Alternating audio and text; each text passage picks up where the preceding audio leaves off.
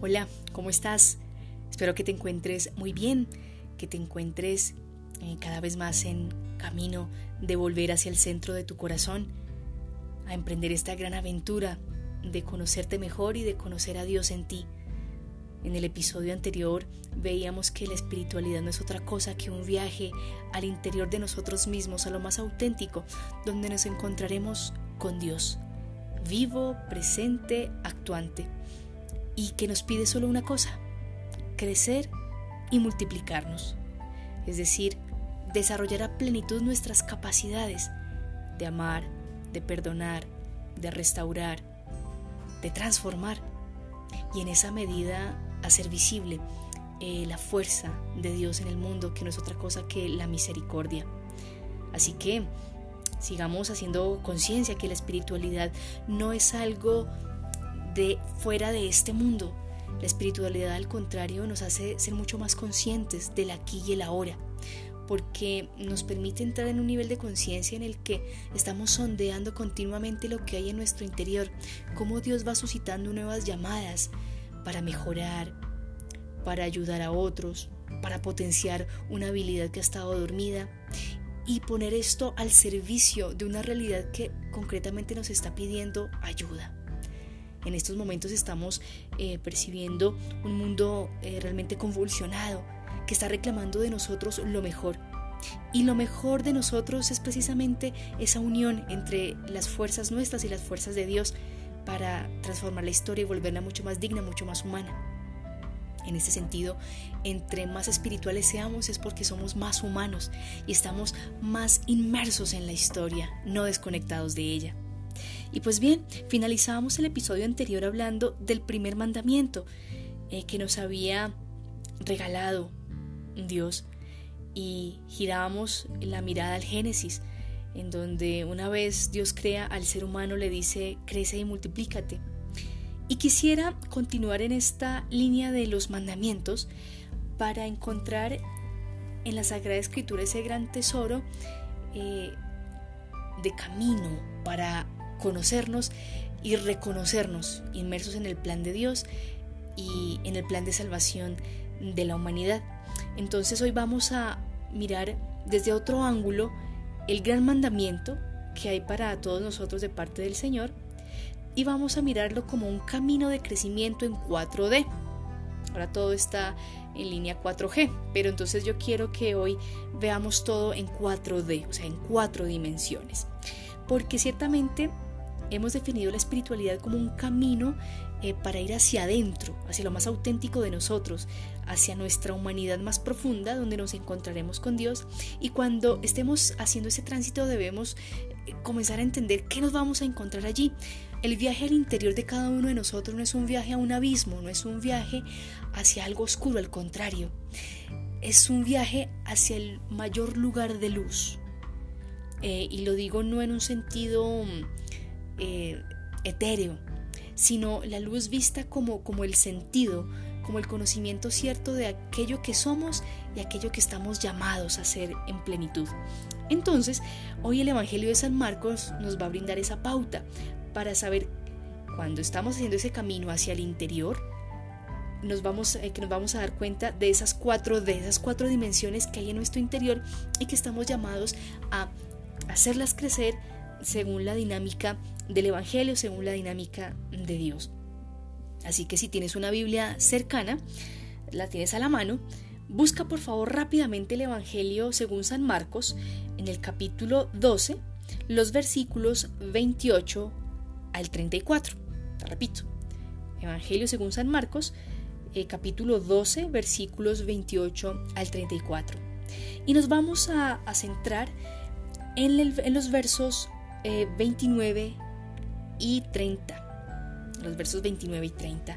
¿Qué está pasando en, este, en esta pericopa, en este segmento? Un escriba se le acerca a Jesús y le pregunta, ¿cuál es el primero de todos los mandamientos? Los judíos tenían más de 600 preceptos para cumplir la ley, porque les interesaba mucho ser fieles en el cumplimiento. Pero esto resultaba tan agobiante que para dar un paso tenían que pensar si esto ofendía o no a Dios y con esto estaban transgrediendo otra norma, en fin, se volvía muy pesado este camino de fidelidad de una manera tan legalista y alejada de la verdadera ley, que es la misericordia. Así que este maestro le hace una pregunta muy pertinente a Jesús. Y también nosotros debemos hacernos esa pregunta. Desde nuestra tradición cristiana se nos han dicho tantas cosas que, bueno, vamos a ver cuál es el mandamiento más importante. Fíjense lo que nos va a responder Jesús. En el verso 29 dice, Jesús le contestó, el primero es, escucha Israel. El Señor nuestro Dios es el único Señor, y amarás al Señor tu Dios con todo tu corazón, con toda tu alma, con toda tu mente y con todas tus fuerzas. Este mandamiento Jesús no lo sacó de su cabeza como eh, si fuera una especie eh, de hallazgo en aquel momento. Jesús está haciendo todo una, un ejercicio de memoria de la misma tradición del pueblo, porque este mandamiento eh, el pueblo de Israel lo tenía ya encarnado en su corazón. Y si ustedes son curiosos y lo quieren ver en el Antiguo Testamento, está en el libro del Deuteronomio, capítulo 6, versos 4 al 5. Jesús está haciendo toda un ejercicio de memoria para que el pueblo recuerde que el principal mandamiento es el amor. Pero fíjense que hay una prescripción interesante. Inicia el mandamiento, escucha Israel, es decir, una actitud bien, aplicar el oído. El Señor nuestro Dios es el único Señor. Otras traducciones y más cercanas al original en la lengua hebrea lo podríamos traducir como el Señor es uno. Si decimos que es uno, no solamente estamos diciendo que es único, sino que es uno, es una unidad, o sea, no hay división. Y si en Dios no hay división, la persona también tiene que ser una. No puede estar fragmentada. Entonces, este primer mandamiento, está, o el mandamiento más importante, nos está diciendo que nosotros debemos buscar la armonía y la unidad al interior de nosotros mismos. Nuestras diferentes dimensiones no pueden ir cada una por su lado, al contrario, deben estar armónicamente unidas. Entonces, dice que siendo Dios uno, se le, pide al hombre que amarás al Señor, tu Dios, con todo tu corazón, con toda tu alma, con toda tu mente y con todas tus fuerzas. Fíjense en la palabra todo. Y nos habla de cuatro elementos. Corazón, alma, mente y fuerzas. Estas son las cuatro D las cuatro dimensiones del ser humano. En la antropología bíblica vemos al hombre crecer en estas cuatro dimensiones. Entonces, rápidamente recordemos el episodio anterior donde decíamos que el primer mandamiento que le entrega a Dios al hombre es al ser humano, crece y multiplícate. Pero entonces ese crecer y multiplicarnos es como en armonía con estas cuatro dimensiones, corazón, alma, mente y fuerzas. Así que Dado que Jesús hace un ejercicio de memoria la tradición que ya el pueblo tiene en su corazón y le está llamando la atención para que redescubra el valor salvífico de este mandamiento que ya le fue dado desde hace bastante tiempo eh, al pueblo, entonces vamos a retomar eh, la raíz eh, judía, la raíz hebrea de estas palabras. Recordemos que Jesús era judío, por tanto él, fue hombre de su época, es hijo de su historia, de su época, de su tradición, pues nos habla desde este acervo cultural religioso que él tiene. Entonces, vamos a ver que lo primero que nos dicen que es que hay que amar al Señor con todo tu corazón. El corazón, con la palabra corazón en hebreo se dice lev. Repito, Y para la Sagrada Escritura el corazón es la sede de los sentimientos y abarca absolutamente toda la comprensión de la vida. Desde el corazón leemos toda nuestra existencia. Para la Sagrada Escritura el hombre no piensa con el cerebro, sino que piensa con el corazón. La inteligencia, los deseos, los sueños, las, las intenciones están allí en el corazón. Es lo central, es lo que mueve todo. Allí están tus anhelos más profundos, lo que te apasiona, incluso aquello que crees que no es religioso o que no es espiritual. Me refiero, el deporte que te gusta, em, la facilidad que tienes para desarrollar tu arte. que te gusta escribir, que te gusta caminar por las montañas, eh, que te gusta escuchar música que eso te da plenitud, todo eso está allí en el corazón. Entonces por eso nosotros debemos amar a Dios con todo lo que hay en nuestro corazón, porque allí se juega nuestra vida, lo que nos impulsa, allí están nuestros sueños, nuestras intenciones e intuiciones, ahí están los sueños. Por eso hay que amar a Dios con todo eso que tienes y todo lo que eres entra en juego a la hora de seguir al Señor. Y si a ti te apasiona dedicar una hora de tu de tu jornada para hacer ejercicio, Dios está ahí contigo. Si a ti te apasiona una o dos horas de lectura, Dios está contigo. Si te apasiona eh, el estudio, la academia, Dios le encanta sentarse contigo a estudiar. Si tienes un deseo grandísimo de viajar, Dios está ahí apoyándote para que lo logres. Si realmente eh, te interesa eh, poder tener una relación muy linda, muy hermosa con tu esposa, con tu esposo, con tus hijos, con tus amigos, ahí está Dios apoyándote en esto. Así que el corazón es lo central de la vida. Por eso hay que cuidarlo y hay que unificarlo porque es con todo el corazón, no solamente con, con, lo bonito y con lo más atractivo, es absolutamente con todo lo que hay en el corazón que amamos a Dios. Bien, el segundo elemento, con toda tu alma. Alma en hebreo lo podemos traducir con la palabra nefesh. ¿Y qué es nefesh? Es aliento de vida. Es el soplo de vida que te habita, es el soplo divino, por decirlo así. Y lo podemos entender actualmente como la psicología, como tu psicología, tu mundo psicológico, tu mundo interior. Entonces es lo que tú conoces de ti, en tus emociones, en tus reacciones, en tus heridas, lo que tú no conoces de ti lo que los otros ven de ti, lo que tú solo ves y lo que juntos, lo que todos vemos en cada uno de nosotros. Entonces es todo este entramaje de, de, emociones, de reacciones, que, que, hay en nuestro interior. Con todo eso amamos también a Dios. Podríamos decir, si la ira es una de las emociones fundamentales de la persona, entonces yo también amo a Dios con mi ira. Claro que sí, pero no de la manera en que estamos pensando. O sea, entre más iracundos, más amor a Dios. No, señores. Cuando nosotros nos esforzamos por armonizar nuestro mundo emocional acorde a la misericordia que nos inspira Dios, estamos amando a Dios con todo. Cuando somos capaces de reconocer qué cosas nos ponen de mal genio, cuando somos capaces de reconocer en qué momentos me encanta decir esa palabra que yo sé que va a herir a mi amigo, a mi amiga, a mi mamá, a mi papá, a mi esposo, a mi esposa. Cuando yo soy capaz de detectar esas cosas y comenzar a transformarlas, estoy amando a Dios con toda mi alma, con todo mi nefesh, porque me estoy trabajando interiormente. ¿Mm? Vamos con el otro término, con toda tu mente. Ustedes si, si están mirando este texto de Marcos 12, eh, 29, eh, y están teniendo la versión paralela de, de Deuteronomio 6, 4, 5, se podrán dar cuenta que en el texto del Antiguo Testamento no está la expresión con toda tu mente. Y van a decir, ay, ¿qué pasó? ¿Se comieron ese pedazo? No, señores. Resulta que el texto del Evangelio de Marcos está dirigido a una comunidad en la cual no todos son de eh, origen judío. En su mayoría son de origen pagano, de mentalidad griega. Y para los griegos la mente es muy importante. Entonces por eso se incluye aquí el amar a Dios con toda tu mente. Pero también la mente tiene una, correspondencia en la lengua hebrea. Y mente lo podemos traducir por la palabra madá. ¿Y qué es madá?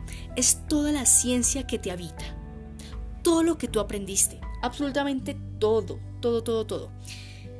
Que si sabes manejar un auto, que si sabes escribir, si sabes leer, sabes sumar, restar, si sabes otro idioma, pero también si sabes cocinar, si sabes arreglar eh, la madera, absolutamente todo el saber que te habita hace parte de tu mente, de tu madá. Y con todo ello, con todo, vamos a hacer el esfuerzo de amar a Dios.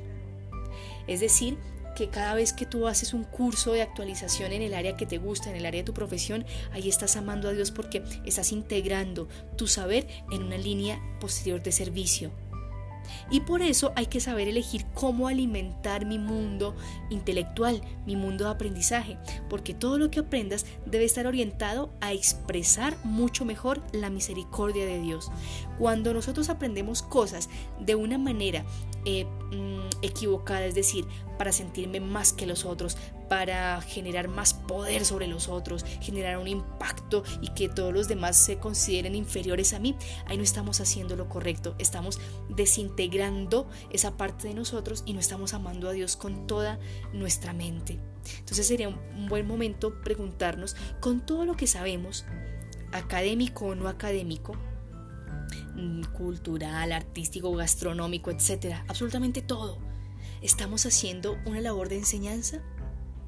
¿Será que cuando alguien nos pregunta eh, que si sabemos algo, nosotros lo pensamos dos veces porque pensamos que si transmitimos ese conocimiento esa persona nos va a aventajar y preferimos guardar silencio a brindar una ayuda? Entonces son cosas que nos van ayudando a, a, pensar, bueno, en mis, cuatro, en mis cuatro dimensiones yo cómo estoy caminando. ¿Las estoy desarrollando en línea del servicio? ¿O estoy desarrollando solo dos? Bueno, vamos con la cuarta dimensión. Dice el texto que amarás a Dios, al Señor, con todas tus fuerzas. Aquí no se trata de sacar músculos. Fuerzas en hebreo se dice meod. Meod. Y las fuerzas son todos los recursos que yo tengo, materialmente, es decir, las posesiones. Así las cosas, no, no está mal visto que tengas propiedades. Lo que hay que entrar a revisar es si las propiedades te poseen a ti o si tú estás generando una acumulación de bienes sin un objetivo específico, simplemente para llenarte de cosas y satisfacer un deseo superficial. Amar a Dios con todas las fuerzas, es decir, con todas las posesiones, implica que yo todo lo que tengo desde mi celular, mi ropa, lo cuido, lo agradezco, lo pongo al servicio de los demás en caso de ser necesario y no dependo de ellos para vivir para ser feliz, para ser más, más explícita. Entonces, nuestros, nuestras 4D, nuestras cuatro dimensiones son el corazón, el alma, la mente y las fuerzas. En la medida en que vamos acrecentando nuestro camino de espiritualidad, vamos haciendo que esas cuatro dimensiones vayan creciendo de manera armónica.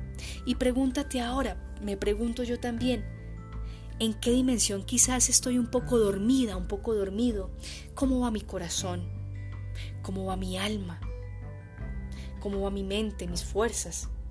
Y recordemos que es el corazón, la sede de los sentimientos, de la comprensión de mi vida, de mis sueños, de mis intenciones. ¿Cómo estoy custodiando esto? ¿Me estoy dando voz a mí mismo, a mí misma? ¿Creo en mí? ¿Me respaldo? ¿Acepto que otros me respalden? Mi alma, mi psicología, ¿cómo estoy manejando mis emociones? ¿Soy capaz de hacer eh, momentos de parar y darme cuenta que necesito un descanso porque estoy demasiado fatigado y eso me está volviendo irascible, por ejemplo. Reconozco aquellos procesos de perdón que han quedado como a la mitad. ¿Será que estoy permitiendo que me maltraten? ¿Será que estoy maltratando a otros? ¿Cómo estará mi alma? Mi mente. ¿Me estoy cultivando lo suficiente? ¿Qué cosas dejo que entren a mi cabeza? ¿Información útil o información que no me hace bien? Lo que sé lo estoy poniendo al servicio de los demás. Es un servicio para mí mismo también. Me está reportando eh, una utilidad en el buen sentido de la palabra. O por el contrario, no me está sirviendo. ¿Cómo están mis fuerzas? ¿Cómo estoy manejando mis propiedades? ¿Será que cuido lo que me regalan? ¿Lo que ya tengo lo agradezco? ¿Soy capaz de poner al servicio de otros lo que tengo? Bien. Bueno, Espero que estos elementos de los cuales hemos hablado hoy te sirvan un poco para profundizar en tu camino de espiritualidad, en tu viaje al centro de tu corazón, para que puedas crecer de manera más armónica, más unificada y puedas ser imagen y semejanza de Dios que es uno, que no está fragmentado, que es unidad, que es armonía, que es que tú también seas benévolo, que crezcas y te multipliques, pero en estas cuatro D, en estas cuatro dimensiones, para que puedas crecer como un hombre, como una mujer completa, realmente feliz en la vida, integrada contigo mismo e integrada con eh, la realidad en la que vives. Gracias por escuchar, gracias por estar atento, gracias por estar atenta. Eh, mañana, mañana tendremos otro tema muy interesante para seguir eh, avanzando en este camino del viaje al interior de cada uno de nosotros, donde nos encontraremos con un Dios que nos ama, que nos espera para darnos un abrazo y que nos pide que nos sumerjamos en la historia para abrazar a tantos que lo necesitan eh, y que quieren saber de la misericordia divina. Un abrazo para ti, muchas gracias.